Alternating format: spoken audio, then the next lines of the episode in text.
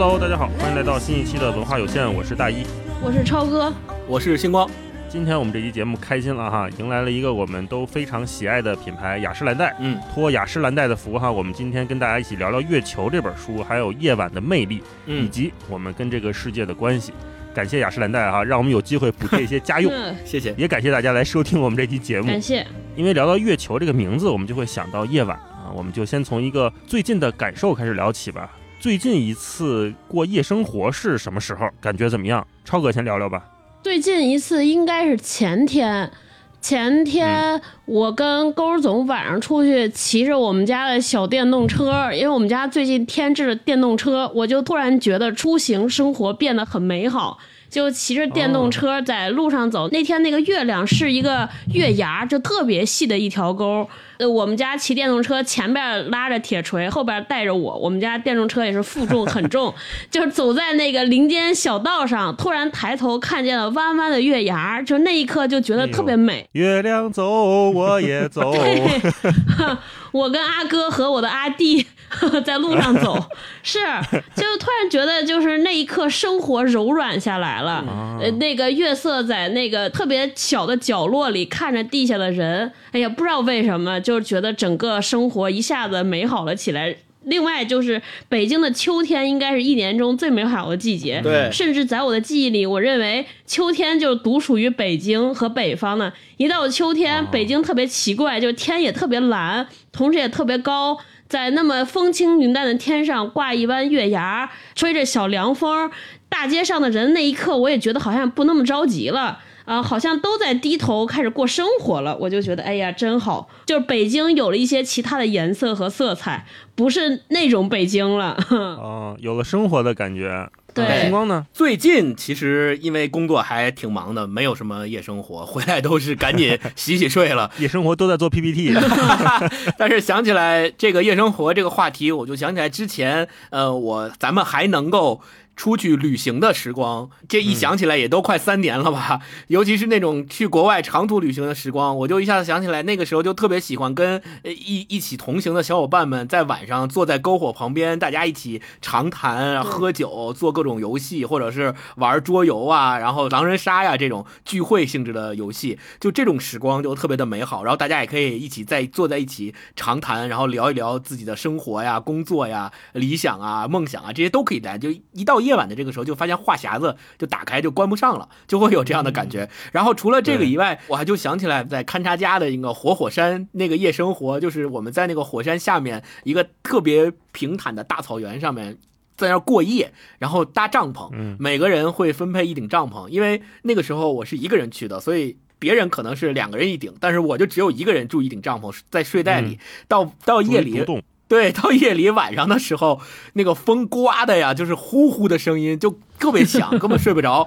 然后我我就被吵醒了，之后我就自己在帐篷里边躺在睡袋里边，就想说，这要是来一个什么熊把我叼走了，我估计喊都没人来帮我，我就会想这些。所以夜晚除了能够让人把话匣子打开以外，我觉得还有就是让人把思想打开，就你会有一些很多胡思乱想的瞬间会进入到你的那个身体里面，进入到你的脑海里面。嗯。大老师呢？最近特别有感的夜生活，我我猜你会不会说那天去划船？哎，真的是，我就是想跟大家推荐一个我前几天的一个路线，就是前几天我跟几个朋友在北京一起遛弯儿，是从下午五六点一直吃吃喝喝走走停停到晚上，正好可以跟大家分享一下。就如果现在在北京，就像超哥说的，现在是北京非常舒服的一个季节，尤其是晚上。对啊，从。三联书店集合往西去，走到了北大红楼，然后从北大红楼再往西，就可以一直走到景山公园的东门。从东门上山，因为现在北京我们录音的时间是九月份嘛，对，九月份大概就是晚上六点半左右，或者是六点四十左右是日落。如果这一天天好呢，嗯，就像现在秋高气爽的，到了六点半左右，可能你比如说六点一刻，你到了山顶上，因为那个景山非常的矮，它没有特别高，爬个五分钟、十分钟肯定就到顶了。嗯，到顶了之后，你就可以从景山的那个中轴线一直俯瞰故宫，俯瞰整个北京城，可以看日落，非常的美。看完日落下山之后，可以从景山南门出来。我们不是东门进嘛？从南门出来之后，再往西走一点，就到北海公园了。嗯，走北海公园，呃，进不进去都可以，就可以从北海公园穿南门，然后往北一直走出北海。走出北海对着的就是什刹海，大家可以从那个什刹海东岸走。东岸那边就是晚上可以划船，我们也是到了这儿才知道。我们走到那儿什刹海的时候，其实天已经黑了。那天我们是稍微绕了一下，因为中间下雨。我们走到那儿的时候，天已经黑了，就零零星星看见什刹海这个湖面上啊是有小船的影儿。我们说，哎，怎么这么晚了？九点多钟、八九点钟怎么还有船？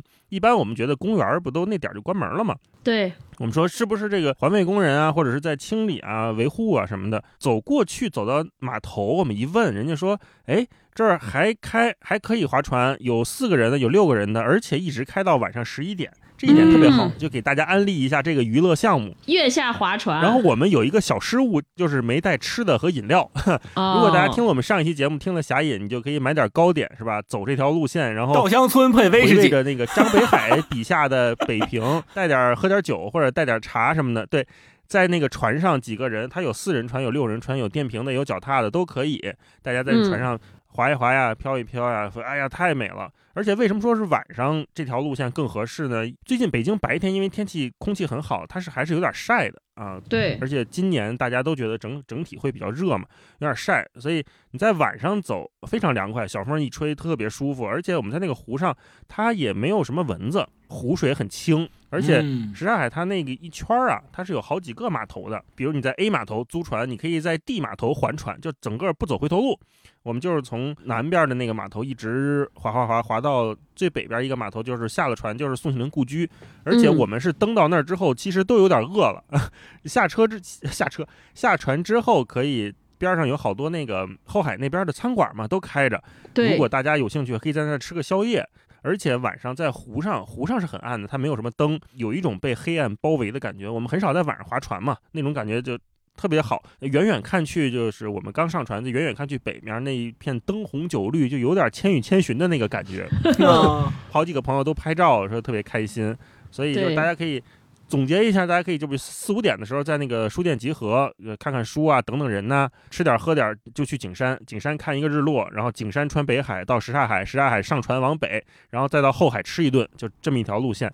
嗯，吃个夜宵，然后各自打车回家，特别舒服。是，如果。现在大家有想玩的哈，在北京的可以参考，可以参考这条路线。对，尤其如果你读完《侠隐》之后，再走一条这条路，就更有感觉了。是我就会想，那个是不是想象那个李天然在边上那个屋顶上正飞檐走壁呢？是吧？对，对，我们刚才聊了聊这个夜晚的夜生活的经历哈，发现我们三个这个夜生活啊，并没有很晚啊，基本都是。九十点钟就止步了，上岁数的表现。对，这也是对中年人不得不这个妥协的表现啊。对，那我们今天。借着这个夜晚的这个魅力或者夜晚的故事，我们其实想聊一本书啊，就是郭闯老师的《月球》。那这本书其实也是跟我们一起开启了一粒时间胶囊，让我们看到了原来我们可能忽视掉的东西，原来可能我们以为已经藏在了黑夜里被我们遗忘的东西啊。今天我们一起来聊聊这本书，看看这六篇小说有什么共同之处，或者说这个所谓的月球到底指什么呢？嗯，我们一起来讨论讨论。还是先请超哥给我们介绍介绍这本书主要讲了些什么哈。嗯，大老师刚才说了，这本短篇小说集有六个小故事嘛？这六个小故事，在我看来，它大概核心的意思就是有六个不同身份的人对六段自己影响特别深远的关系的回忆。这种关系是亲密关系。这六种不同身份的人里边有这个调查记者，做调查新闻的记者，后来转行做娱乐新闻；有带老爸出去玩的美术老师。有全职妈妈，还有这个景观设计师，最后还有精神内科医生，就是各种各样的不同职业。那这六段关系，他们分别回回忆的六段关系，有有这个同事关系，我们很熟悉，同事恋人，还有父子啊、父女啊，还有回味原生家庭，这些这也很熟悉。在我看来说，这些故事的主人公，他都是通过一段关系非常细致、深入的一个整段的回忆，所以读起来可能在时间上面我们感觉很跳跃、很穿梭，但他对这个关系的追忆非常的完整、非常的完全，各种细枝末节都会有。通过这种。对这种关系的追忆也好，回味也好，里边还有一些自省和反思，最后可能达到了一些自悟或者和自我的和解。更多的人还能达到一些自我救赎。反正我读起来这六个故事大概是这么个逻辑。嗯，刚才超哥说这个关系也是我看这本书，我觉得他可能在重点讨论的哈，有父女关系啊，有父子关系，有朋友、亲密好友之间的关系，然后也有男女关系，还有保姆和孩子之间的关系。我这本书看完之后，其实我是一开始有点懵，我有点不太清楚到底该怎么描述这种感觉。嗯，他这是为什么呢？后来我就自己总结，我说，好像我后来又看了两三遍，我觉得这里面的人物好像没有什么特别复杂的故事要讲。嗯嗯就如果我们用特别粗暴的方式来归纳这里面这六篇故事的话，我们可能每个故事一句话就讲完了。比如说带父亲出国旅游的故事，对吧？母亲看儿子打游戏的故事，然后两个童年挚友在香港街头溜达的故事，嗯他好像他都没有那种特别迫切的要解决的矛盾，但同时又像超哥说的，这本书的每一篇小说里面都有非常丰富的时空，它总有不止一个时间空间，它会。不经意的地点变换、时间变换，然后进入某段回忆，嗯我们之前聊过门罗，好像也有这种观感，就是稍不注意我们就跟丢了。不过郭爽这本《月球》，我觉得倒是没有那么刻意的像门罗一样想甩掉我们啊，没有想甩掉读者，他还是比较友好的，就是我们努努力还能跟得住。嗯然后这本书给我的一个感触，我说为什么特别喜欢，就是因为它有特别丰富的描写，嗯就是我们能看到这里面感觉一个厉害的作家，包括这里面有美术老师的身份去讲伦勃朗就很成立嘛。然后他对色彩又很敏感，观察一片叶子的渐变，就是挪威气那一篇。然后他去刻画一个场景，那种细致入微的观察和精妙的写法。一会儿读片段的时候，我们可以跟大家一起来分享分享啊。嗯好多动词就也用的特别妙。我之前非常喜欢看那种比喻形容词，但是最近我发现读很多小说，发现这个作家用动词用的妙啊，那个感觉又很不一样，很有意思。在郭爽的这六篇小说里面，有的时候可能就通过一个字儿就把整个故事给提起来了，或者一个意象就完全给拎起来了。它不太需要那种特别宏大的、特别强烈的故和事。冲突，对吧？对，好像没有那么多冲突。然后最后，我觉得就是这本书每篇小说的结构，我觉得能感觉到郭爽在书里面藏了很多秘密，他是不解释的。然后嗯这种不解释也不是你觉得过作者在故弄玄虚，就是你读到那儿，你感觉这个人这个角色这句话说不下去了，不想说了，是特别合情合理的一件事儿。比如说他在挪威气那篇我非常喜欢，就是主角和爸爸一起旅行，然后。跟他一个队友提起当年插队的事儿，然后一个嗯插队的事儿有一个小故事，就是他们当时都传言说有一对搞谈恋爱的男女在一个窑洞里面被烧死了，有这么一个惨案，说十里八乡都知道。那老樊跟父亲的那个插队的那个部队啊是挨着很近的，嗯，老樊就问是不是有这么个事儿啊？然后他父亲就说啊有这个事儿，那女的是我前妻，这块就很奇怪。就我一看的时候看懵了。我们也都知道，这个作为叙述者的主角是个女儿嘛，就是她妈妈其实还活着，但是她爸爸为什么会这么去描述这么一段关系，他也没太解释，就我们也没看明白，然后作者也没细讲。但是这一切发生好像又挺合情合理的，或者说这个到底是谁这事儿重要吗？或者说对于他爸爸跟老樊来说这事儿重要吗？好像已经没关系了。嗯所以整个小说我们看起来觉得这个故事他要解决的可能是他跟他父亲的关系，最后还有段谈话也很精彩，我们就不说不多说了。那，所以我觉得他以整个小说的维度，就整本小说维度在讨论一个问题，就是我们要如何描述关系，怎么发展这些关系，或者是怎么通过这些关系让我们人生进入到下一个阶段。嗯，好像这个才是郭爽这本《月球》他想去讨论的，可以是跟自己过去的自己，可以是跟过去的父母和解，也可以跟一些我们不想进行的关系挥手告别。这种告别有的时候主动，有的时候被动的。我们要怎么推进这种叙述？如果没有一个强故事，我们还能不能实现我们想达到的目的？这可能是嗯，我读这本书后来我觉得特别吸引我的一点。那为什么能写出这么特别的一本小说？还是让星光再给我们介绍介绍郭爽老师哈。嗯好，郭爽他本身是贵州人，出生在贵州，然后毕业在厦门大学的中文系。他以前在曾经在南方都市报等等的这个报纸杂志做了十年的记者和编辑这样的一个职业。然后他在做记者和编辑的时候，就已经开始在报纸的专栏上面去写自己的专栏了。比如说他的作品曾经发表在《收获》呀、《当代》啊、《上海文学》，包括《单独》这样的文学杂志上。然后从二零一四年的时候，他开始写作小说。二零一七年，他的一篇小说名字叫《拱猪》，获得了台湾的第七届华文世界电影小说奖的首奖。嗯讲追星的，对这本书也被收录在了他的第一本小说集里面，就是二零一八年出版的首部小说集，叫《正午时踏进光焰》。嗯然后，二零一九年的时候，他出版了他的第二本小说集，叫《我愿意学习发抖》啊。这本小说集也很有意思，是他参加去德国的一个项目，然后在德国的时候把这个见闻啊、经历啊写成了这样的一本小说。我们今天读的这本《月球》，实际上是郭爽的第三本小说作品，嗯啊，然后里面收录了六本小说。然后在这个过程当中，我特别要提到的一点，就是在他二零一九年出版了《我愿意学习发抖》这本书之后，曾经有一次接受媒体的采访，媒体有这样的一个问题，问他说他如何看待媒体人这个身份。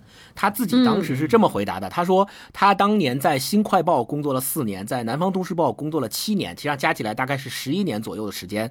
他说他做编辑的时间是长于做记者的时间。嗯啊、他说做编辑是不用在报纸上写作的啊，他的工作是隐形的，再大再难的选题，编辑可能前期后期要付出很多，但是最后印刷出来是记者的名字在这个文章的前面。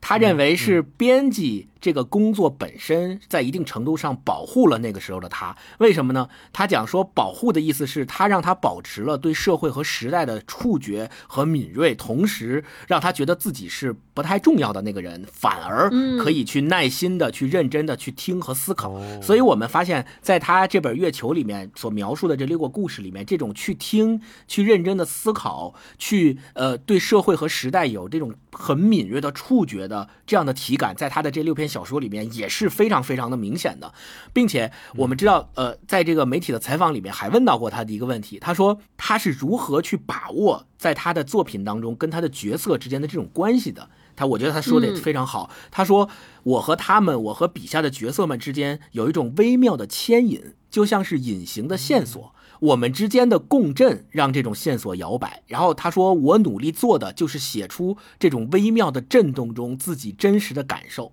所以大家如果读这篇，呃，如果大家读这本《月球》，就会发现他的这些小说里面，他的这句说，在这种微妙的震动中，自己真实的感受，实际上是很明显的，是被他写出来的，并且让我们也能够通过他的写作表。感受到这种微妙的震动，他和角色之间有微妙的震动。我们读完，我们和他笔下的角色之间也能构建出这种共振和微妙的感受。对，这是呃关于郭爽和他的这本《月球》的一个介绍。嗯。这种微妙的震动，我在这本书里面频频看到，而且频频点头，而且嗯好多震动是独属于我们这种中国家庭的父子或者是朋友之间的关系的。一会对儿我们可以在具体聊片段的时候再聊哈。就刚才星光说到郭爽老师，我也听了他上过的好几期播客，都聊得很好，包括他跟单独也录过播客。呃，他说对于失去的东西，他在小说里面想重建，召回嗯它，像是个最美的梦，又像是祈祷。所以我们看他的作品，就是会有一种时间空间不断跳跃，而且他很会把握那种微妙的感觉，就让我想起来我一个事儿，就他不是有一篇这个写，呃，就幻日线那一篇，我非常喜欢，他写两个好朋友，两个都是女性，两个好朋友，就是介于友谊和爱情之间的那种关系。对 对对，他们的关系很亲密啊、然后两个人的那种情愫和各自未来感情的发展，好像都慢慢的走上了另外两条路，也没有什么特别大的冲突，但是我看的就津津有味。嗯呃，那个故事讲什么我先不说，但是我就想起来我一个事儿。我记得我小时候就是我特别好的一个发小，从一出生就在一块玩的一个好朋友，嗯他好像是在大学快毕业的某一个暑假回到北京，因为他在外地上学，回到北京，然后我们俩说一块玩儿。就是我那会儿还保有着说我们一从小一块儿打游戏，来来家玩儿，我们一块儿去买那个盗版光盘，去科院书城买盘。这个名字好古老。对他到我们家之后，我说咱就还去逛科院书城去吧。因为那个是我们这一片，星光也知道，就是我们这一片可能住在海淀的小孩儿，特别集中的去买游戏，什么盗版的、伪正版的、正版的那么一个地方。然后我说行啊，一块儿去买游戏去。他说不，我要买英语书。我说大暑假的你背单词干什么？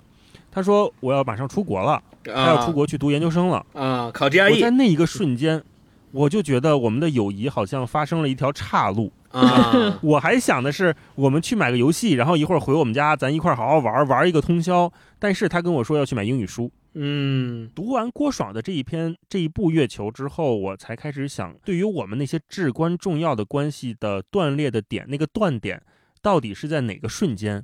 他应该不是一个特别宏大的，说一个特别有仪式感的。他跟我说说，呃，我非常珍视我们的友谊，然后怎么样怎么样，我我我要离开这个北京，我走了，你保重，没有这种，对，都没有这个，都没有这个。你看，我记住的是他跟我说我要去买英语书的那个瞬间，特别的细节，特别的微不足道。我估计他可能都不记得这个事儿了，但是就是这些微不足道的细节，好像组成了我们接下来可能二三十年的生活。郭爽就是在写这些东西。我觉得，就是我读他的书的时候，就有非常熟悉的感觉。我甚至觉得，可能如果我们听友朋友里边有做过心理咨询经验的人，看起来这本书会更有同感。它里边所有主人公就特别像是在进行一个长时间的。这个跟心理咨询师的一个沟通，因为跟心理咨询师的沟通，大家都是会讲我过往的感觉、感触，而且这个感触你说的越越深入、越细致越好。你其实，在通过倾诉的过程中，你会在找寻和找到自己的那个问题所在，或者到底那个来源到底是因为什么？是是是。然后另外还有一个我觉得特别熟悉的就是，我觉得这里边的人物都很勇敢。因为做心理咨询，你会知道很多人为什么做一半就做不下去了。因为你在找寻自己回忆的过程中，势必要触及一些过去非常疼痛的地方。那很多人这个痛苦你是受不了的，就会跑开走远。但是我觉得他这里边的主人公都非常勇敢，是什么？就是他在一次次的闪躲，但是他在一次次的企图接近那个让自己有特别深、特别痛的那个地方。他现在可能是走几步退回来，哎，退回来觉得不行，我还要再往那个痛处探。所以整个过程中，那天我们俩仨聊说，哎，有什么感觉？我就有的时候会很心疼这些主人公。哦，其实很多时候我们会发现，我们在向其他人讲述自己回忆的时候，其实你会发现会有很多的美化和修饰的部分，不诚实的部分。对，比如说我们讲一段恋情，失恋了，你会发现你讲的讲的过程中，就会无意把自己塑造成一个非常为爱付出、怎么样的为爱坚持、为爱执着的一个人，把那个抛弃你的人塑造成，虽然你是无意的，但不知道怎么回事，讲了讲了就会把对方塑造成一个坏人。但你看郭爽的这些描述，你会发现这个文章里的描述，他。试图在还原真相，我觉得每一次每一个能够还原真相的人就是勇敢的人。在还原真相的过程中，他慢慢让这个事情的东西变得清晰起来。清晰的时候，他可能也会达成对自己的一个和解和包容。因为你其实之所以塑造自己，其实很多时候潜意识里边你是防御，不想让自己变得丑陋。你不想接触自己内心中那种不堪的部分，但只有公正客观的讲述，尤其那个讲他保姆的，讲他和保姆关系那段故事，你会发现他最后在向保姆认错，是我做做错了事情，很多那个不不好的事情其实是我发起的。其实很多成年人，当你认识到自己接纳了自己不好的那个样子，很多事儿就可以好起来了，或者是好起来的开始。这才真正过去，是的。对。嗯好，那我们接下来就进入这六篇小说，因为也不多。六篇里面，你们最喜欢哪一篇呀？星光？呃，我最喜欢的，我其实六篇里面，我有三篇都很喜欢。如果一定要排，我也是。如果一定要排次序的话，我会排《幻视线》第一，然后《月球》第二，《挪威气》第三。这是三篇是我的顺序啊，占了我的两席地位。大老师，你的是啥？我是有《挪威气》和《幻视线》都排在其中，《挪威气》排第一，《幻视线》排第二，然后第三篇我选的是。消失的巨人就是和保姆那一篇，我觉得那个写的非常妙。超哥呢？我前两个跟大老师一样，第三个是第一篇，就是离萧红八百米那个故事啊。离萧红八百米那个可以讲一个彩蛋，就是这一篇小说最先有的就是这几个字，就是这个标题，是郭爽老师先想到了离萧红八百米这几个字之后说，哎，那我可以给他写个小说。我觉得这几个字它的节奏感和韵律非常的美。然后他写整个故事也非常的美。那金冠来聊聊为什么最喜欢《幻日线》？其实前面大一老师也有提过，《幻日线》这篇文章写的是两个女生她们在一起，然后互相之间的感情线索的变化，以及她们在一起相处的那些细节的故事。呃，我其实喜欢这篇的原因也是因为，呃，我从我一个直男的角度来讲，我其实很少，我很少有机会能够深入和接触到这种感情。之间的纠葛，对纠葛和这种能够，我很少能体会到之间的友谊。没错，我很少能体会到，而且这个时候我我在看的时候，我会发现他们两个人之间的这种接触和互相之间的情绪是很复杂的，也很丰富，就是是由复杂体现出的那种丰富，它层次感很多。它不像是说，哎，我们俩是好闺蜜，我们两个人认识时间很久，所以我们两个人之间互相很呃互相都很理解对方，由理解建立起信任，由信任建立起不舍，由不舍建立起感情好。这个不是简单的这个一个线条，而是在这个过程当中，你会发现两个人之间也会有不理解，它是有彼此进退的，对，也会有对对方生活的一些评判。我们我们常常告诉自己说，我们不要总是榨制别人的生生活，但是你会发现，哪怕是这两个感情这么要好的呃朋友，他们两个人也会。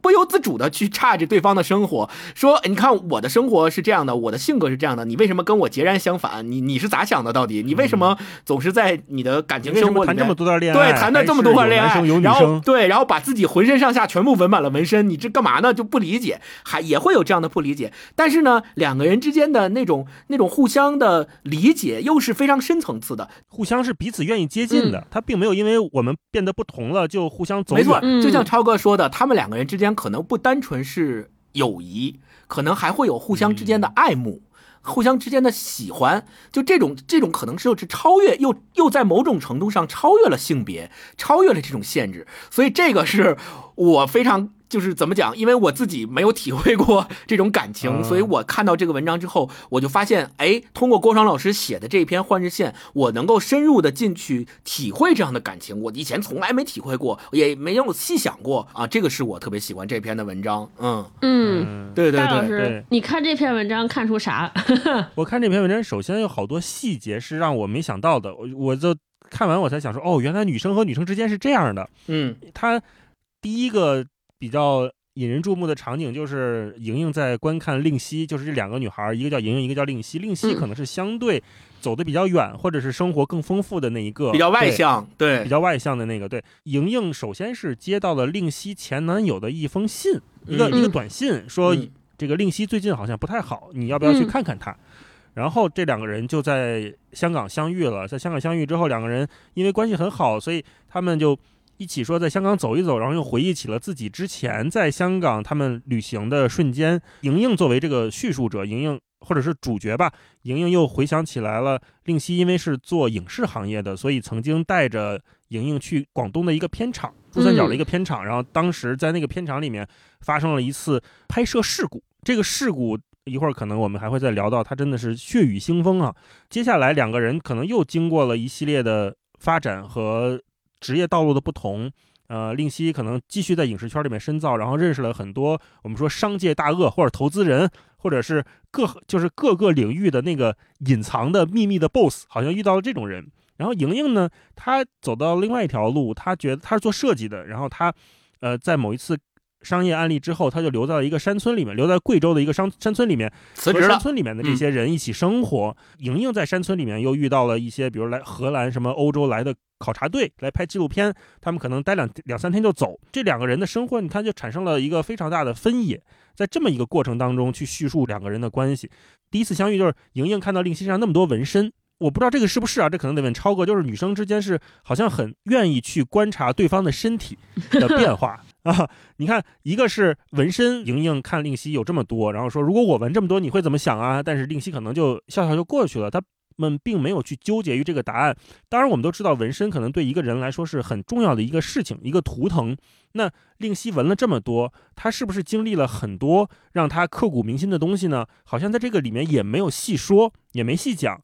接下来还有就是再讲到令熙他接下来的一段感情生活，几段感情生活吧，可能都过得会比较的开放，愿意和这些男朋友、女朋友一起拍一些尺度非常大的照片，对尺度非常大的照片。然后莹莹也会在朋友圈里面去放大那个图，去观察令熙的身体。令熙和他女朋友在一起，两个人的身体到底是怎么样的？对。哎，我发现，哎，这种好像非常非常小的细节，是我们这种直男之间不会有的。就比如说，如果那某天朱星光发一个自拍，我肯定不会把 那个照片放大了看。我说，哎，这怎么多一个纹身啊？我肯定不会，我没有这种行为。而且郭爽在，因为她是一个女性作者，她很会捕捉这种细节，她把很多。女性在很多场合里面的不自在或者那种危机感，她也写出来。就有一个小细节是，令熙的某一任男朋友，就是香港的一个人男朋友，请莹莹吃饭，请完之后，这个前男友执意要送莹莹回家，啊，说打一车送你回家。但是莹莹这个时候她并不想让这个男的送我回家，所以莹莹就改了一个地址，说那你就送我去单位好了，送我去公司。这一个小转变让我一下意识到了，哦，这是一个女性在写的小说，就是女性在这个社会里面，她们有时候可能真的会面临到这种不安，她只能马上改一个决定，然后。这事儿还没完，因为两个人可能都喝了点酒，然后这个前男友他坐在后座，莹莹坐在副驾驶，前男友的手就搭在了这个椅背上，就支架的椅背上。就这个事儿，你说是有错误吗？好像也没有完全的错误。他是正确吗？好像也没有那么完全的合规啊。嗯，他这个手搭在椅背上的时候，压住了莹莹的头发，嗯这一点，这个一个压头发这一个小细节，我就看服了。我就说，哦。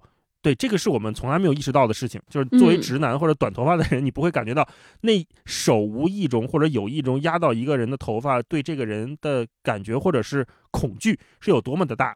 嗯《幻日线》这一篇小说里面，我会看到两个女生的之间的关系，然后包括她把女性之间相互互动，然后女性怎么跟社会发生关系的那个细节捕捉的非常非常的到位。没错，没错。嗯这两个人之间的关系可能还不单单不单纯是一个闺蜜或者朋友之间的关系，我是这么看他们俩的、俩人的关系。我觉得那个莹莹就这个偏保守，两个人之间偏保守，甚至说偏正统一些的女性。她和她和另一个女生之间的地位，其实是一开始在我看来是不是很平等的？就是这个莹莹，她特别像是在永远是一个等待者，嗯等待那个另一个女孩令熙，就这个比较爱干出格的事儿，或者更生活的更比较跳跃的人，她每次都是先跑得很远。然后莹莹作为一个人，一直等一个人浪完了再回来。我觉得她在等待的过程中，她其实一直是一个怎么说？我觉得他对于令熙来说是一个仰视的角色，他可能有一些羡慕，他有点想羡慕令熙，也过令熙那样的生活，有羡慕，有崇拜，甚至我觉得内心当中有一些独占。就他们两个人其实都属于在人群当中不是很大多数或者是很常规的那一类型人。他们两个人其实都和其他人不合群儿，用我们现在通俗来，你看他他其实不合群儿，也朋友也很少。他们两个都把对方当做的唯一，所以呢，我觉得莹莹可能一开始以为说。呃，我也是令熙生活中那个不可替代、唯一的那一个人。我和我在他的生命中应该和其他人都不一样。结果你会发现，令熙在他的人生当当中不停的在出现这个 the one，不停的在出现各种对令熙更重要的人。所以我觉得莹莹的那个变化，她应该她应该是从令熙的生活中在找寻自己的位置。我是谁？我到底我们俩到底应该是个什么关系？令熙是怎么看待我的？她在处理这个关系中一直是处于这样一个角色和地位。那令熙呢？其实他对和莹莹的关系，他自己已经很笃定了，他特别清楚莹莹是谁，莹莹是我的谁。所以呢，他一直在干的问题是，令熙也是一个找不到自己的人，他不知道自己要什么，喜欢什么，他也不知道，他就是觉得自己生活里差点什么，缺点什么。所以通过每次出去那些呃夸张的关系也好，或者做这些叛逆的事情也好，老企图找到那个自己。让自己有意义的事儿，结果找了一圈，发现好像也没有找到。莹莹呢，通过在追逐追逐令熙的过程中，在企图达到和令熙相同平等地位的过程中，慢慢慢慢找到了自己，或者说她找回了那个自信，她找到了自己在这段关系当中存在的意义和价值。我觉得一开始莹莹其实希望是有掌控感的。或者是掌控欲的，他希望能够抓住令夕，结果发现抓不住之后，中间有点懊丧。他不是也删除过那个令夕的联系方式，甚至想过说我再也不和这些人联系了。最后慢慢又找回来，我觉得这两个人，令熙在这段关系当中可能找到了自我，通过呃，但是莹莹在这段关系当中，我觉得她变得更加强大，更更加自信。两个人都彼此通过这段关系变成了一个更好的，或者更成熟，或者是一个更完整的人。这是我看这段故事的意义。我觉得两个人都是在寻找，嗯大家一开始都不知道，就是年轻的过程中，就是以互相是个伴儿，互相陪伴，呃，彼此依傍，从对方身上找我的存在感。结果中间一度说谁也找不着谁了，一个认为说你不把我当回事儿，我也从你身上找不着存在感；另一个人说我自己活在这个世界上，我都没有存在感，那我凭什么和你在一起？然后俩人兜兜转转了一大圈，在三十岁这个年龄重新相遇，哎，好像发现大家都懂了些什么，就能用更正常的视角来看待这段关系。这是我读这个故事中读到的，呃，嗯，哎，超哥嗯。说这个给我点启发，好像我们年轻时候可能失去的某段关系，大家不用太着急，或者是也不用太痛心，它很嗯，有可能就像换日线里面一样啊，这个换日线走过了之后，我们进入了另一个阶段之后，对，这些关系可能还会回来，它会以另外一种更成熟的方式，或者是更能滋养彼此的方式重新出现。嗯，而且这里面我有一个观点，我不知道你们俩怎么看。我总觉得莹莹去贵州的山村里面去帮助他们做事情，呃，是不是一种逃避呢？或者说，呃，我一定要走到另外一个极端？而且你看他在贵州山村里面遇到了一个从是越南吧还是哪儿，从越南被不幸卖到这个村子里面的一个新娘。这个越南新娘也都是我们非常熟悉的一个地下或者灰色的产业链吧。对，就他在这个越南新娘身上，好像他又变成了一个高位者，就他完全有能力、学识、科学技术去拯救这个人，帮助这个人。这个时候，他好像才找到了自己的存在感。拯救的人，但是他跟这个越南新娘的互动也是非常的表面的，就是他能给他的是什么呢？他能给他的是创口贴，给他的是卫生巾，对。一些医药、肉体治标的。上面的帮助，对，完全治标的一套东西。然后嗯。慢慢的，他可能当他看到这个越南新娘可以自己骑着摩托车向他开过来，说来我们家吃饭什么之类的，好像就像我们之前聊过这个开车的意象，在所有的文学作品里面都有一种掌控感嘛。就对。这个越南新娘终于好像在这片山村里面掌握了自己的命运，某种程度上掌握了自己的命运之后，好像莹莹也释然了一些，她好像进行了某种帮助或者干预，让这个人慢慢的有一些变化。但是他是不是一带着一些带着赌气的心态在做这些呢？我不知道，也许是嗯，他没想那么多，也许是我想多了哈。如果呃某一天我的一个特别好的朋友过得非常的光鲜亮丽，极其的世俗世俗意义的成功，跟大导演吃饭谈笑风生，然后我明明知道我们俩以前是那么并驾齐驱的，我们以前是那么好的亲密的伙伴的时候。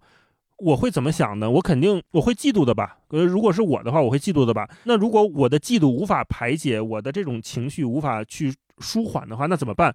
我是不是能找另外一条路？我告诉自己，我去山村里面，我去一个跟他相比另一个极端的地方，我去做我的事情，找价值，好像我们就没有任何可比性了。当我们没有任何可比性之后，就没有高下之分我的情绪是不是也能冲淡？哎，是的，会不会是这样的啊？超哥，啊。我跟你看这个有一点点不同，我的我也是感觉是有赌气的成分在，但我、嗯我看到那个赌气的成分，我觉得他甚至莹莹是有一些模仿，就是他其实内心当中觉得我要干一件和你完全不一样的事情，但他他没有。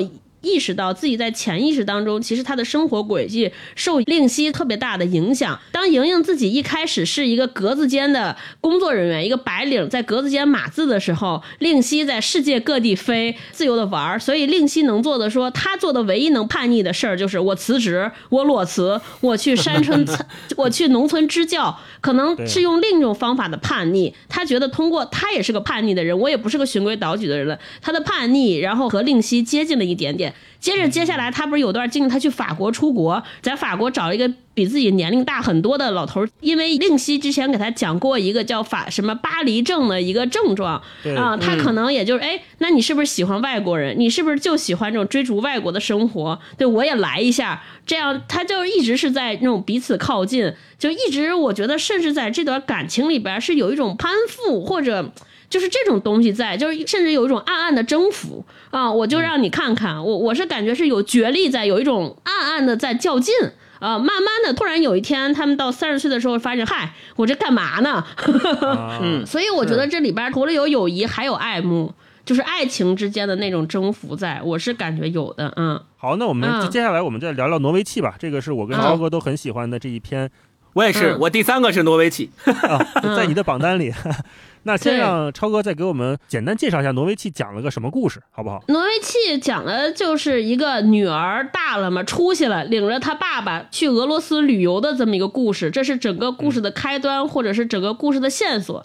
中间夹杂的是什么？就这个女孩的爸爸年轻的时候在下乡的时候有过一段和他妈妈炽烈的爱情，可是后来他妈妈做了背叛他爸爸的事儿，就把他们爷俩抛下来，在他年龄很小的时候就离家出走了，好像应该是嫁一老外，对吧？在这里边啊。他爸爸在他的生活中的角色就又当爹又当妈。这个出去带他爸出去旅行的过程中，他呃他爸应该是从小很少跟他讲他妈妈的事情，也从小不会和他讲爸爸受过的苦，爸爸过去是什么样子的，都是他自己通过他爸爸的表现在猜，在拼接一些线索，直到他爸爸在旅行团里边碰着一个当年一起插队的一个叔叔，然后两个人呃聊起来，他才慢慢的呃一点一点揭开过去他爸和他妈的生活，也慢慢从侧面可能更加了解这个父亲啊，大概是我觉得是这么一个故事啊。当然还有一些旅行团里特别搞笑的事儿，就最后跟他爸特铁那叔叔，结果发现不是去俄罗斯旅游，是出去搞代孕去了，他给对对对给自己弄了一个孩子，我觉得这就是一个小插曲啊。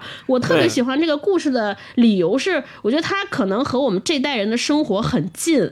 就我们这代人可能从来没有一分钟特别了解过自己的父母，我们可能一生长一生下来面对那个原生家庭，就是父母为了让我们为了我们一味的在付出，一味的给我们，我们的生活里边就是自己虽然不愿意，但是就默默成为了整个家庭生活那个主角那个中心。你会发现所有的父母的生活轨迹也好，重心也好，都是在跟着我们走的。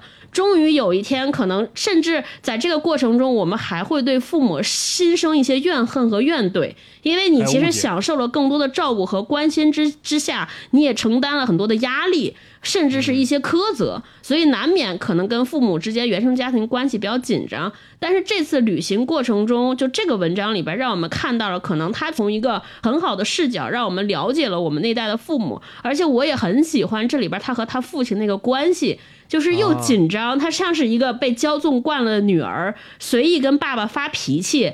但是她其实你知道，她对她父亲有很多的心疼、很多的爱、很多的关心，然后再一点点理解、接近他父亲，理解他父亲，哎完，然后最后有一个特别完满的结局。所以我觉得，甚至我觉得很温暖，我就特别喜欢这篇。嗯，对对，我也是，我特别喜欢这一篇，是因为我从这里边能够感受到父女之间的那种感情的流动。就像超哥嗯说的，他们两个人虽然看起来吵了一路架，老是觉得父亲会被那个老樊，就是他插队，就插队在别的村儿离他们村儿特别近的，对那个老战友，他女儿老是觉得他爸可能会被那个人骗。就觉得那个人是个骗子，然后说你你跟他聊那么热闹干嘛呢？对吧？你你你认识他是谁吗？你就这突然认识，你就开始跟人家聊这些，没必要。他女儿老是跟会会跟他爸发这种小脾气，但是呢，他爸爸一点也不生气，他爸爸有时候还特别就是怎么说，有这种木讷愿意跟他聊的可爱，对木讷的嗯可爱，就是老是会跟他女儿解释。他女儿一发脾气，他跟人解释说，人家不是骗子，人家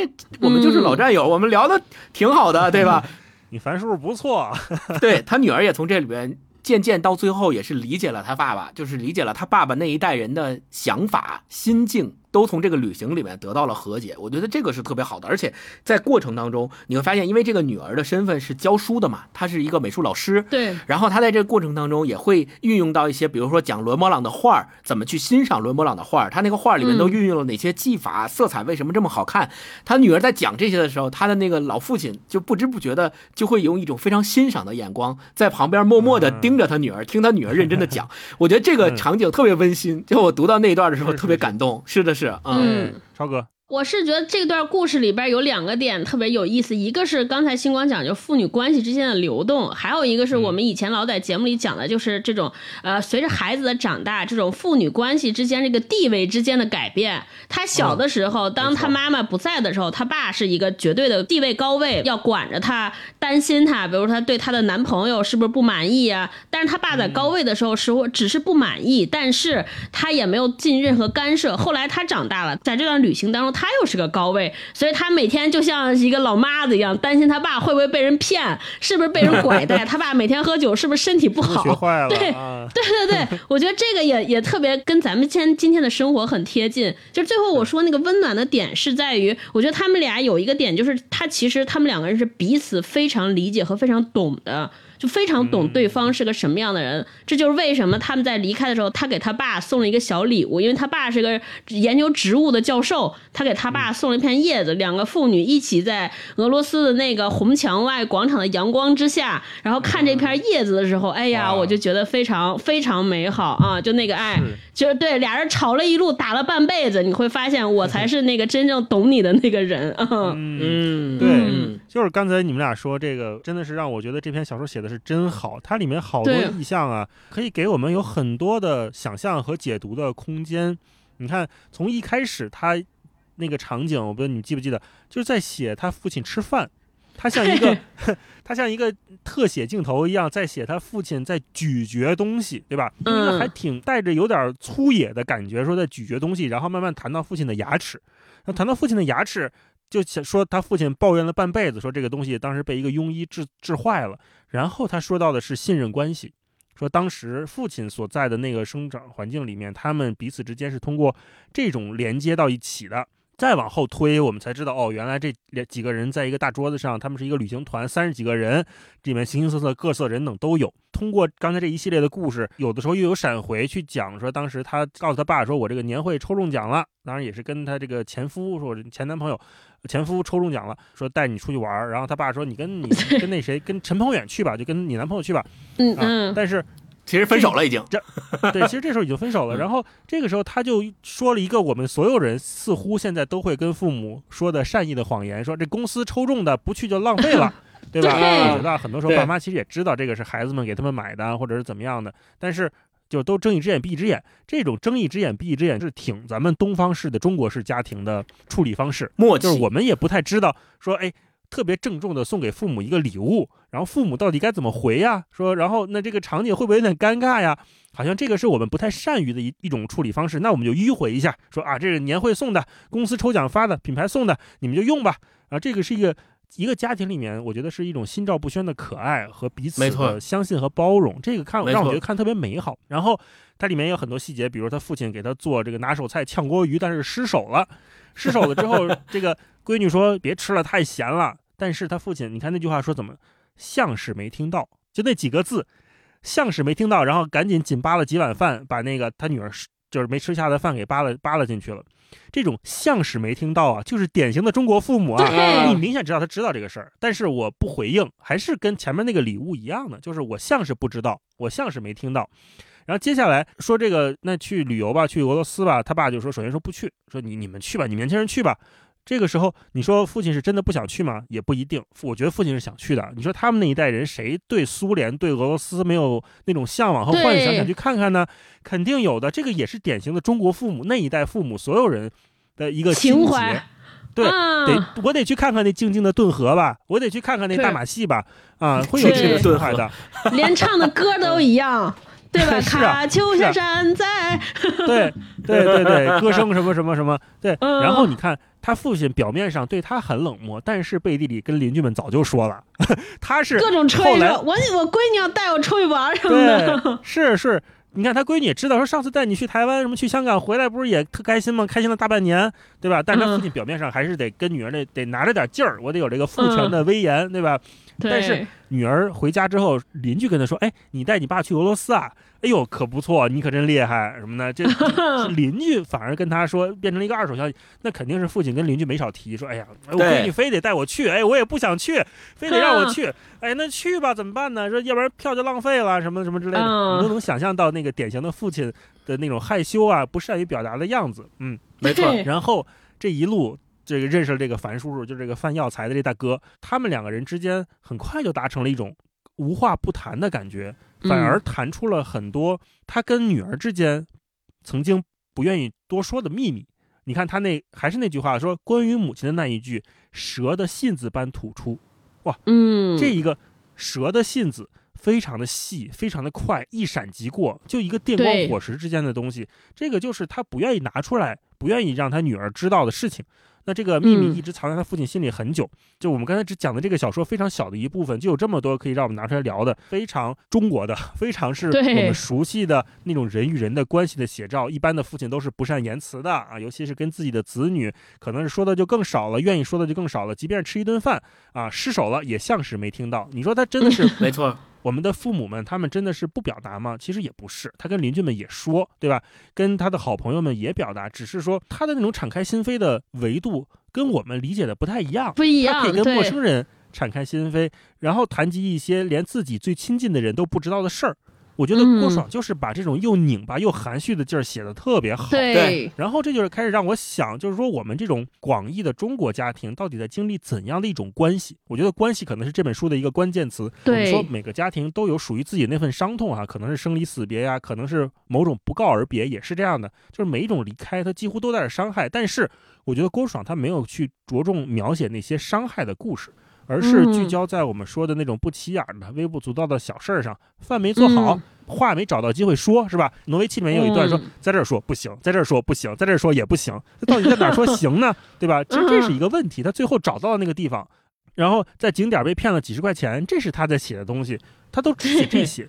而且我觉得恰恰是这些真实的细节构成了我们与世界真实的关系。对就像我们前面说的，我们回想起来自己的某一段曾经的亲密关系，朋友啊、恋人都可以，他可能就是来自于哦，他去买英语书了啊，干这个事儿没叫我，都是通过这种事儿来体现的我们跟世界的边界。因为很多文艺作品会给我们一种错觉，就是我们看多了之后会觉得。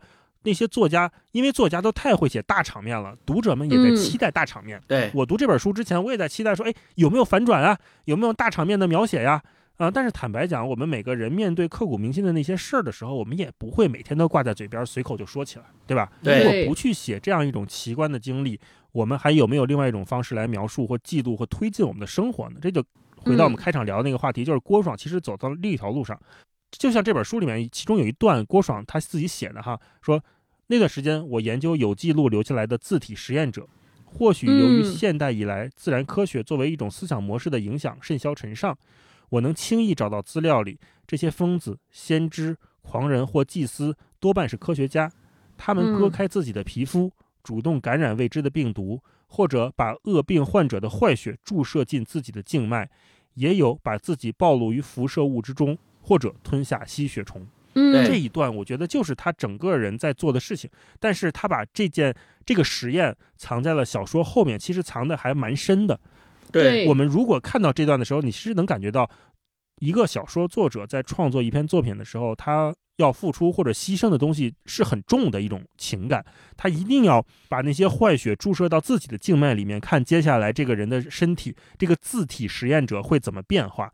那呈现出来的变化，可能是他写的第二层或者第三层，才是我们看到这个小说。啊他一直在向内的探索很多回忆，用用来描述这种关系，来确定自己和世界的边界。我觉得是这样的。说到这儿，我们就要不然就进入这个片段分享环节吧。我觉得已经聊已经聊得这么深入了，我就顺着咱们聊的挪威气来分享一段这里面我特别特别感动的一段。咱们说的父女关系、感情之间的这个流动的描写，他是这么写的啊，就是呃前情提要是这个女儿跟他们这个旅游团的一个年轻的男导游，呃呃就是。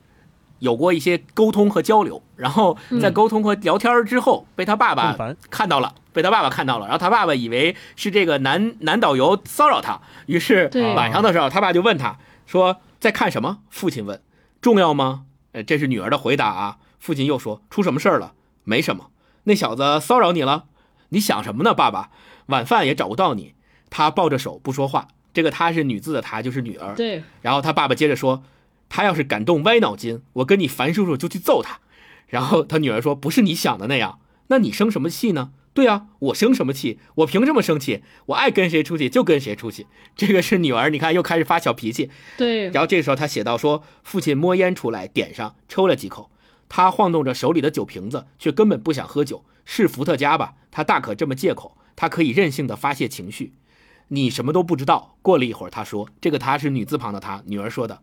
然后他父亲说：“是啊，我是种火龙果的呀。”父亲说：“ 他努力绷着脸，但还是笑了。你看他跟他父亲之间的这个对话也是非常有意思的。他父亲特别会知道怎么样去平息和回复女儿的情绪。他女儿一旦有小程序上来了，他父亲马上就用一个小笑话、小玩笑就给化解了，说：“对我我是什么都不知道，我就是一种火龙果的嘛，是吧？”就这个这个也是很有意思。然后紧接着又说，他就想起来这段对话，就让这个女儿想起来他以前妈妈离开他跟父亲的那个过往的故事，就讲到说，几分钟后，他和父亲坐在他房间里，四目相对，似乎谁也找不到话头，但又不能就这样离开。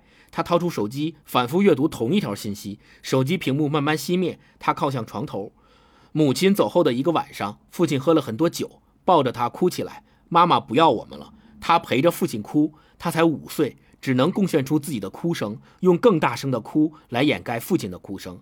现在他的某些能力却丧失了，包括在父亲面前哭出来。他们能看见彼此的局部，更大的部分却被淹没，就像一根笛子上的孔洞。他们各自敞开闭合，却栖身于同一根笛管之上，由同一株竹子所造。嗯，然后紧接着他俩又开始说：“我跟陈鹏远分开了，出什么事儿了？他要结婚了，那个女的怀孕了。”父亲沉默了几秒，不结婚也没什么的，是我搞砸了，对不起。什么对不起？我以为我可以做好的，有好的感情，好的婚姻，像其他人一样生孩子、变老，可以不像你和妈妈一样，可以有完整的家庭。你会有这些的。什么时候我已经老了，爸爸还在，你就不会老。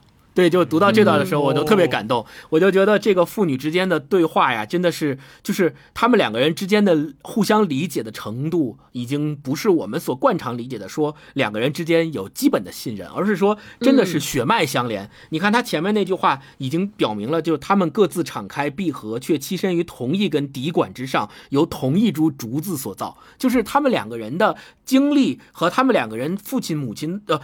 父亲女儿的这种血脉相连的关系，实际上就是，虽然可能是两根笛子。两根音阶不一样、孔洞不一样的笛子，但是它们都是由同一株竹子所打造的。我觉得这种深层次的联系，在这个对话当中就被体现的非常的好，非常的淋漓尽致。嗯，好，超哥来一段。那我接下来分享一个我们之前没有聊到，但是我们三个也都挺喜欢的一个故事，就是月球。月球其实是讲了一个母子关系。这个小朋友呢得了一个很严重的病，应该是肾脏出问题了。所以他得不得不休学，呃，母，然后母亲辞了自己的工作，每天来陪着他。他母亲年轻的时候会有一个非常，呃呃，怎么说呢，是一个初恋嘛，算是。他母亲有一个特别喜欢的人，他和那个人之间因为各种原因没有在一起，但那个叔叔非常喜欢这个小朋友的妈妈，这个妈妈也经常会想起那个叔叔。我分享一段是他妈妈和那个。不是他爸爸之间那个叔叔的感情的一段小小片段，我觉得特别美。那个叔叔叫老鲍，他说在冶炼厂时，老鲍常给他写信，这个他就是妈妈啊。老鲍常给他写信，老爸那时接了他父亲的岗做钳工，却因头脑灵活被调到销售科，常年在外地跑。信件贴着天南海北的邮票，飞到他大学毕业分配去的山坳。老鲍讲着武汉的长江大桥火车和汽车楼上楼下的跑。广州火车站前就是人山人海的服装批发市场。老鲍说：“他真想出去闯一闯。”丽丽，你想吗？我们一起出去，肯定能闯出一番天地来。鸡窝狗窝也是我们自己的金窝银窝，你信不信？到时我们的孩子也能在大城市出生，生下来就能吃麦当劳。我们永远离开这个鬼地方。信展开叠起的次数太多次，折痕几乎要割裂薄薄的信纸。他在信封背后画图，这个他就是妈妈，女字旁。他在信封背后画图，每封信都铺展开一个幻想的新世界。黄鹤楼上，白云千载空悠悠；橘子洲头有书生意气，挥斥方遒。深圳和广州，他实在难以想象，只能按广播里说的画一片热土。图都是用铅笔画的，细密的线条涂满信封背面。他用月亮做记号，给图画标注时间。月初收到信是上弦月，月中画个满月，月底则是下弦月。老鲍在天南海北，他们俩都被同一个月亮照佛着，而他们正年轻，有足够多的未来和美好前程。我就分享这一段。大老师刚才想的，就我觉得就是郭爽特别擅长写关系，我觉得这也是一种关系。而且他在关系里边，他写到关系里边每个人，他其实就很像我们中国人，他就是不善于表达，非常内敛。这个里边我为什么分享？我觉得也很好。就一个女孩，其实特别喜欢那个男的，特别爱，但是他表达爱意的方式是什么呢？把这个男的每天写给他的信，他也不会回复什么特别炽烈的表言语，特别炽烈的这个。感情回复，他就是把这些人，把这个男孩写给他的信配上画，然后认真的标注好时间，标注时间还是用画月亮的方式，就是这种细腻啊，这种非常充沛的情感表达，但是用一个非常非常平淡的方式写出来，我就觉得这种反差就写的非常非常好。大老师来一个，嗯，好，我来一段，我来一段《幻日线》里面的一个精彩的夜戏的描述哈，就是我特别喜欢夜晚，呃，前情是什么呢？是这个。呃，这个时候的令熙啊，他已经在娱乐行业工作了，呃，拍电影啊，呃，电影电视剧啊这种。那进入娱乐行业之后，我们可能，嗯，普遍年轻时候都觉得娱乐行业是一个特别光鲜亮丽、璀璨的一个行业。然后呢，嗯莹莹也很感兴趣啊，说那你的工作到底什么样子？我想去看这一场夜戏，就是令熙带着莹莹去看他们拍夜戏的那一次场景。这个时候，他们前面嗯垫了一句说。有时候我想起来，觉得那就是对后来的预警，不过当时不知道。嗯是驯兽那次吗？对，嗯狮子、老虎、女明星。那场夜戏的实景是在珠三角一座大型野生动物园内。令熙辞掉工作，决定进入娱乐业时，港片儿北上风潮初至。当时娱乐业的资本合融远未如后来般发达，港片班底从题材、取景到市场野心，都还只是把半径圈儿定在同为粤语文化圈的珠三角。如港人在广东置业买房般，不少中小成本的电影也都在广东取景拍摄。后来令熙用“狮子、老虎、女明星”来概括项目，就是其中之一。令熙是带莹莹去看稀奇的，他们对娱乐工业还好奇得很，对闪烁着星光的艺人还有种种不切实际的好感与幻想。后来，莹莹也去过好些次令熙的工作场合，各种拍摄或路演、发布会，但没有哪次像这一次一般印象深刻，甚至可以说带着奇诡的余味。嗯，为什么奇诡呢？后面又说了，莹莹到达园门口是晚上九点，令熙说当晚场地有演出，要等演出结束后清场，剧组才能进入场地搭景。莹莹按信息提示，从大门口搭园区穿梭巴士往里走。夜里的动物园只有微弱的路灯照明，树木巨大而茂盛，树冠与树冠摇曳婆娑，在月亮和路灯的光照下剪裁出重重阴影。阴影深处，不知什么动物在低声吼叫，声音明明是从动物腹腔共鸣发出，却被杳无一人的安静放大，在莹莹耳边响起。她的身体瞬间僵直，是本能的警觉与防卫。穿梭巴士没有开灯，只有车前方投出两束圆形光束，破开黑压压的夜，在沥青路面上不断向前推进。偶尔有鸟类从树丛中惊飞，艳丽的羽翅在夜的布景中划出一道道水波纹般的色轨。莹莹从小住公寓楼，对大自然一无所知，也无法从此起彼伏的鼓噪声中辨识出蟾蜍和中丝的种类，只感觉到荒蛮的黑暗和神秘。如果熄灭路灯，只剩一盏高悬的月亮，这孤独的巴士无疑是进行在雨林般的原始地貌中，而他要去的地方是这幽暗丛林中一座圆形的大剧场。嗯啊，这一段你看，我们平时说为什么写夜戏或者拍夜戏都很难啊，就是因为夜间的时候，我们人的视觉你能看到的东西非常少。嗯模糊了，对你没有了视觉之后，你还通过什么来描写夜晚呢？只能通过声音和对人的人本身的这个塑造。你看他听到了那个猛兽的声音之后，他整个人体会僵硬，是本能的僵硬，害怕。然后又听到了各种声音，这段就呃，我觉得一下就把整个环境写出来了，黑压压的，什么都看不见。然后接下来又是一个很有冲突的场景，就是他们到了剧场，发现剧场有八千个座位，观众席一百八十度环绕舞台，座位渐次升高，什么圆形舞台纵深五十米等等等等。然后这个时候，好像这块又灯火通明，像一个人类文明的孤岛一样，在这儿伫立着。光与暗的对比是一种物理上的区分，同时还有气味上的区分，或者是我们观念上不一样的感觉。他看到了，莹莹看到了非常知名的两位女演员，可能就是我们说顶流吧，就最红的两个女演员，正站在舞台中间准备走位，穿着极其艳丽的紧身衣裙，头顶皇冠般的配饰，手里象征性的挥舞着驯兽的皮鞭。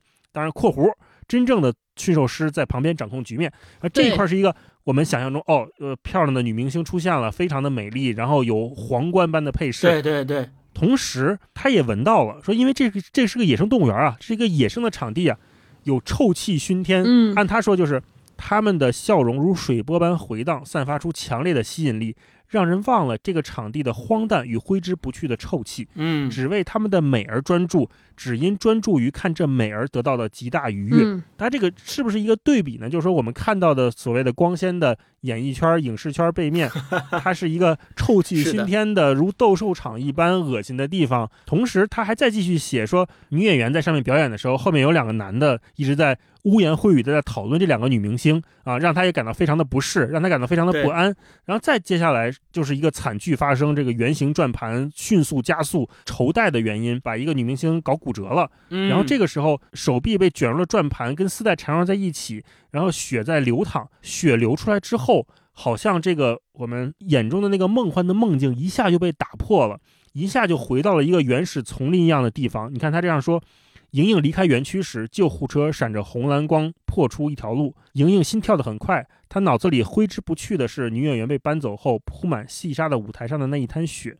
血的味道让笼子里的动物躁动起来，狮子和老虎弓着背，嘶吼着踱步，转身时头颅跟眼睛机警地像发动攻击。金刚鹦鹉则在剧场里乱飞，迟迟不肯回到驯兽员身边。兽的味道更浓郁了。嗯，这一段。呃，我我非常喜欢这一段夜戏的描写，一个是夜给我们无限的遐想和未知，有恐惧、不可测、有神秘，同时在这个夜里面又发生了这么一个看上去光鲜亮丽，同时又立马被打破的一个场景。对，那我们刚才都各自分享了一下喜爱的片段哈，我们接下来可以顺着这场夜戏，我们可以聊一聊，因为这本书又叫《月球》，然后《月球》里面就是一个地球的暗面，或者说是我们一个。夜晚会想到的事情，对。同时，我们又说到刚才像《幻日线》里面这篇他写的这么精彩的场景，好像夜晚对于我们很多人来说，它是一个嗯很神秘，或者是充满了无限可能的这么一个感觉。嗯，除了今天聊的，还有以前我们看的很多电影，像什么。西雅图夜未眠呀，午夜巴黎呀，巴黎夜未眠呀，巴黎夜旅人呐，还有那个咱们也聊过，这都是一系列啊。电视剧《华灯初上》，好多故事都是发生在晚上，包括我们自己也觉得晚上特别好，嗯，对，有很多可以做的事情，时间多没人找没人管。但，同时随着我们逐步的步入中年，这个夜晚的诱惑啊，也让我们有点吃不消。首先表现在就是熬夜熬不动了啊，或者说熬一场夜的这个代价非常的大，特别难缓过来。我不知道你们对这个夜晚的诱惑有没有什么其他的感受啊，星光。说到这个夜晚的诱惑呀，呃，就跟大一老师刚刚说的一样，我确实还挺特别的。我是一个特别喜欢在夜深人静了之后自己干自己事儿的这么一个人，因为我就会感觉那段时间就跟偷来的一样，特兴奋。别人都在睡觉，然后就我一人瞪着眼睛在那干自己的事儿。别人睡觉的时候，我干了好多其他的事儿，我就感觉这段时间就像是多余出来的。但是随着年龄的增长，确实在夜深人静的时候，困意袭来，没有办法抵挡。但是。慢慢慢慢的，你也就知道了健康的重要性，因为你熬过半夜或熬了一夜之后，确实感觉身体吃不消、跟不上，第二天真的没精神。所以大家现在也都说什么晚晚上啊是人体修护的这种最佳时间，不能不重视什么呢。我也重视，然后我就狡辩，我说我这是属于心灵修护，就是耗费身体进行心灵修护。然后说到这儿呢，我就想起来，我女朋友其实对这方面比我要重视，而且她本身对这个健康啊、护肤啊那一套还蛮挑剔的。她晚上一般就是能早睡，就绝不。熬夜，而且他对我所谓刚才说到的那套心灵修护的理论特别有意见。他说真正 对对，他说真正的修护应该是那种潜移默化又立竿见影的，你不能偶尔修一次，对吧？而且偶尔修一次不管用，他得而且得经得起时间考验。比如说他现在一直也都在用的那个雅诗兰黛的小棕瓶这产品。在护它本身护肤品啊、化妆品啊，在这一系列的产品上，它都是嗯经常换的。我有时候就看那个梳妆台上面，有时候就突然某个品牌就就换一套，然后都是我不认识的。我有时候还问呢，我说哎，我说你前一天不是用的那个吗？怎么又换成这？这是什么玩意儿啊？还问。整个梳妆台，我我的东西就占那么一小片地方，然后每次看他那都换。但是每次我就发现雅诗兰黛的小棕瓶在那个梳妆台上一直都是在那儿的，一直都是没有换过的。铁打的雅诗兰黛流水的席，没错，这个也对我是一个利好，就是。我不管，如果我要比如送礼物，实在不知道送什么了，我就买雅诗兰黛小棕瓶，肯定没错，因为它不换呢，它一直用啊，然后。之前我也问过他，我说你天天晚上睡觉之前往脸上涂这些不难受吗？因为我习惯的就是洗把脸，干干净净的睡，挺爽的。然后他就说我不懂，因为他说白天的皮肤受到的伤害都得靠晚上的这种时间来修复，而且必须要配合像雅诗兰黛这样的有效的护肤品才能事半功倍啊。呃，我还记得就是有一段时间他总是加班嘛，然后每天都搞到特别晚，嗯，就眼见的到深夜的时候会一脸疲惫，而且第二天早上起来就皮肤就显得特别暗沉，脸色就特别不好。然后整个人也显得特别没精神，但是呢，因为那个时候相对来说还比较年轻，所以那连着加班几天之后吧，哎，就可以靠年轻来补回来。但是后来随着年龄越来越大之后，就发现越来这个补回来的这个机会啊，呃和效果呀就越来越不好，而且还特别容易就是呃比如说脸泛红啊，或者是爆痘这种情况会比较多，皮肤也特别敏感。他用好多护肤品的时候都特别容易过敏。然后他就说，但是用这个雅诗兰黛的小棕瓶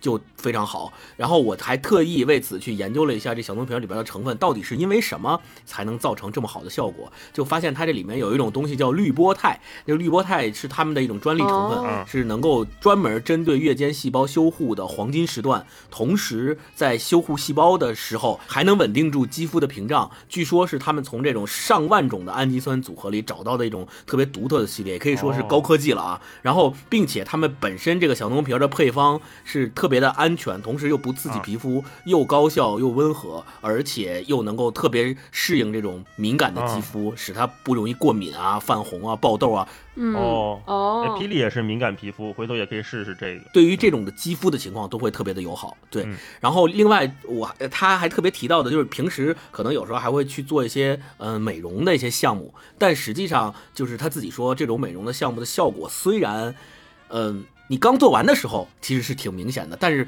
维持的时间。就没有平时做护肤的时候持续的、持久的护肤的效果那么好。它就是我们还是说想要强调要有好的皮肤，还是得第一保持一个好的心态，其次就是要在日常的保养上去下功夫。重中之重就是利用好晚上的这段时间，就是好好的修复修复。所以我们就说用这个，尤其是像用雅诗兰黛这种小棕瓶，可以利用晚上的这个时间，高效的去修复一下你的皮肤。对，然后我们都能够在夜晚，然后。成为这个所谓的夜晚的朋友啊，然后晚上睡一觉起来啊，我们的皮肤就会越来越好。然后最让我受不了的是一个什么事儿呢？就是。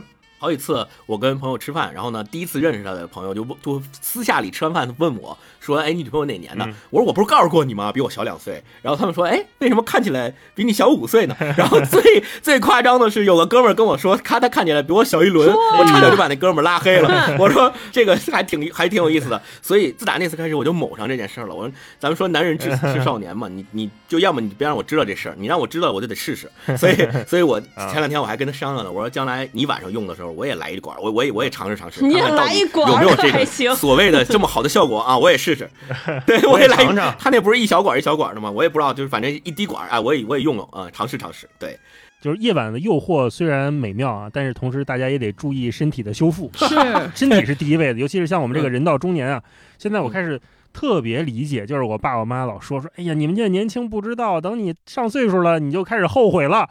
啊，我现在就是觉得知道小棕瓶是知道有点晚了。是，没事，你现在磨也来得及。回头我跟霹雳，我们也弄点小棕瓶去。我一直都是一个特别喜欢晚上的人，就是刚才不是说嘛，没人找，没人管，时间多，而且星光刚才说的那种时间的，那个好像是额外多出来的感觉呀，对，特别美妙。我喜欢晚上到什么程度呢？就是如果我一个人白天能把所有窗帘拉上，我都拉上。比如在录音棚里边，能把所有灯关了，我就把所有灯关了，就喜欢那种被黑暗包围的感觉。嗯。就大老师说那个夜里边的那个自由，我特别深有体会。尤其有了孩子之后，我就一直觉得白天的时间都不是自个儿的，就因为你白天也要工作，所以你的时间要分配给什么各种领导、各种下属、各种工作、各种客户，只有到晚上这个时间才属于自个儿。后来我就特别理解，就为什么咱们小时候读那种怪志小说，尤其读《聊斋志异》，这些就是鬼怪到晚上就会显原形。我觉得这太有生活了。狐仙都是晚上来，就其实咱们每个人，我觉得也是，只有到了夜里，就是你把所有那些身份、呃呃标签卸下，呃，然后你你晚上想事儿的时候，你会发现你其实就很多念头属于你的东西才能冒出来。其实和某种程度上和那个怪物显形是一样的，只有晚上我才能成为我自己。我也不是妈妈了，我也不是妻子了，我也不是什么甲方乙方，谁都不是，我就是我。所以我现在也是晚上特别舍不得睡觉，我觉得我今天早睡了我就输了，我就失去了，就是又少做一天我自己。然后每天晚上睡觉的时候就特别不甘心，说哇塞，今天不行，才我才才看了俩小时，刷俩小时手机，不行不行，就就是那种啊，就有那种。特别亏欠。就晚上如果过得不好，我第二天白天起来也不行，就感觉昨天少过了一天，就是这种心态。但是确实也是大老师说的，我觉得每个人确实是岁月不饶人。我觉得大家也可以适当在白天的时候也有一些片刻留给自己，也做做自己，不能把所有这个缺憾都留在晚上来代偿，太伤了，不行。哼。好，那我们聊到这儿呢，就是这个借着《月球》这本书啊，嗯，聊了《幻日线》这个小说，聊了我们特别喜欢的《挪威气》这个小说，然后也聊了聊夜晚的诱惑和我们对晚上的喜爱，对夜间的喜爱。最后还有一个小问题，在《月球》这一篇同名的小说里面，作者有一个特别的比喻哈，他说：“属于你的月球缓缓升起，希望大家都能找到自己的月球。”一般我们看到缓缓升起，说缓缓升起、冉冉升起都是太阳。为什么在这本书里面我们会把月球作为一个特别独特的意象？除了它跟夜晚的关系以外，那你们是怎么理解这个月球之于个人的关系的？星光先说说吧。这个关系我理解啊，首先有两个意象。第一个意象就是我看到这个月球呢，就联系起咱刚才前面讲的夜晚的诱惑，就是当你在晚上的时候，月亮嘛，它是只出现在晚上，或者说在晚上的时候是它独属的一个专属的时间。在夜晚，当你看到一轮明月挂在高高的天上的时候，你就会引起很多的幻想和遐思。你的你会把你的思想去想说，哎，月球上，比如我的小时候就会想说，月球上住着谁呢？嫦娥、玉兔，还有吴刚，对吧？这些童话故事给我们的这种灌输。那除此之外，你会想，月球上到底有什么？它是那么的神秘，离我们那么又那么的遥远。我们既想过某有一天我们自己会坐一艘飞船，然后去到月球上，又想过说这个愿望可能。终其一生都没有办法达到，而恰恰是在这种幻想和幻想很难实现的这样的矛盾中，你会有很多很多的思绪在这里面去游荡。那很多时候我们会说，月球另外一个意象是月球有正面和暗面嘛？那我们其实地球对着的那个，我咱们总是看到的那个是月球的正面，月球的暗面是永远咱们看不到的。就在天文学上，这个咱们也是永远看不到的。月球的背面有很多看不到的环形山啊，有很多我们未知的东西在后面。所以这个时候你也会另外一个意象，你就会变成说，你对那些未知的东西，你对那些引起你的神秘感的这些东西的一种呃。一种渴望或一种向往，人他总是会想说，我看到了正面，我就想看看它的背面是什么样子的。其实也像我们面对生活、面对人生、面对生命的一种态度，就是你自己过了的过的人生，你发现别人跟你过得不一样的时候，你总用那种欲望和想要探索的想法去说，哎，那他的生活是什么样子的？我跟他的生活有哪些不一样？就像月球的暗面永远留给我们的一种向往和遐思。我觉得月球这个。这个词可以从这两个意象去理解。那最后呢，其实，在呃郭爽老师的后记里面，他自己是这么写的：他说，写完这本书，我知道，在这个在写作的我，局部完成了自己，可以回到这个房间，邀请年少的我去银河边了。然后他最后写到说，我们握手，他会触摸到我手上为凿木造船而长出的茧。他会见到小说之船，见到小说里的角色们在甲板上挥手致意，邀请读者们登船起航，去见所未见的月球。哎，我觉得他自己的这个解答就非常的美。他其实是用他的笔，用他亲手造的这样的一艘小说之船。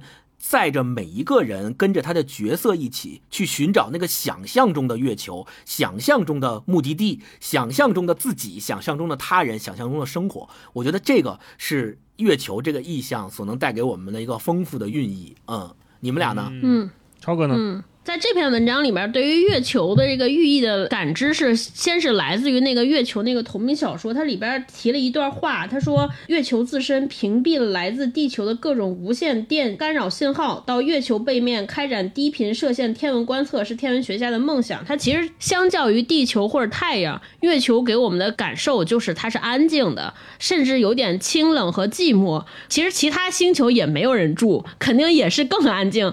那为什么会看月球呢？因为我觉得月亮是我们每天抬头就能看见的，似乎是一个相较于其他星球而言更能触手可得的，所以它就是。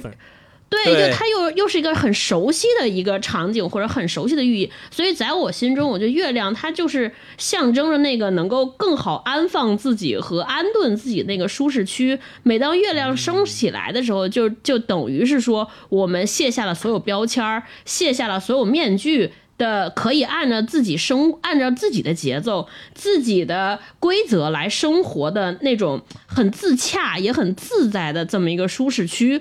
所以他说希望每个人找到自己的月球。我我在想，在我看来，我觉得他其实是希望能够我们每个人找到那个能够安顿自己和安放自己心灵的那么一个状态啊。这是我对月球这个寓意的理解。嗯，大老师呢？是的。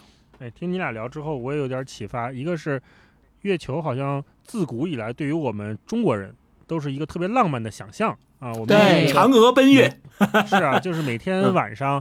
天气好，我们如果能看到月亮，我们会觉得很有安全感，对吧？这个黑夜，茫茫黑夜里面，我们还有这么一个非常皎洁的月光可以洒到大地上，让我们还能往前走啊，这是一个意象。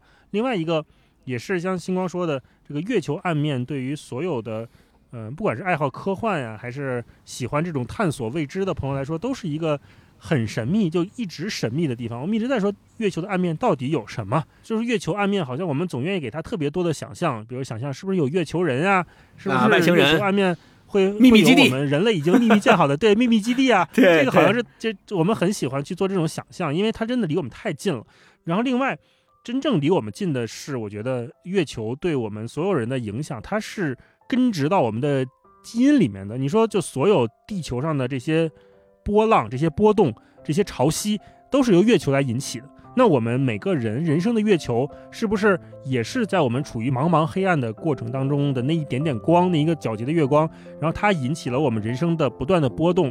这个波动，它可能是有的时候浪有点大，有时候浪有点小，它还是一种循环。我们通过月球的引力，让我们重新理解我们人生和彼此的关系，就是讨论这本书这个。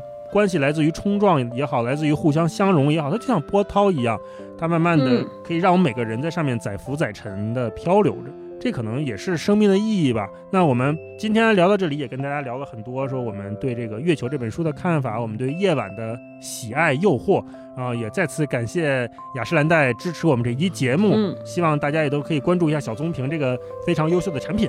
那我们今天就跟大家聊到这里，我们下期再见。拜拜，好，拜拜，拜拜，拜拜。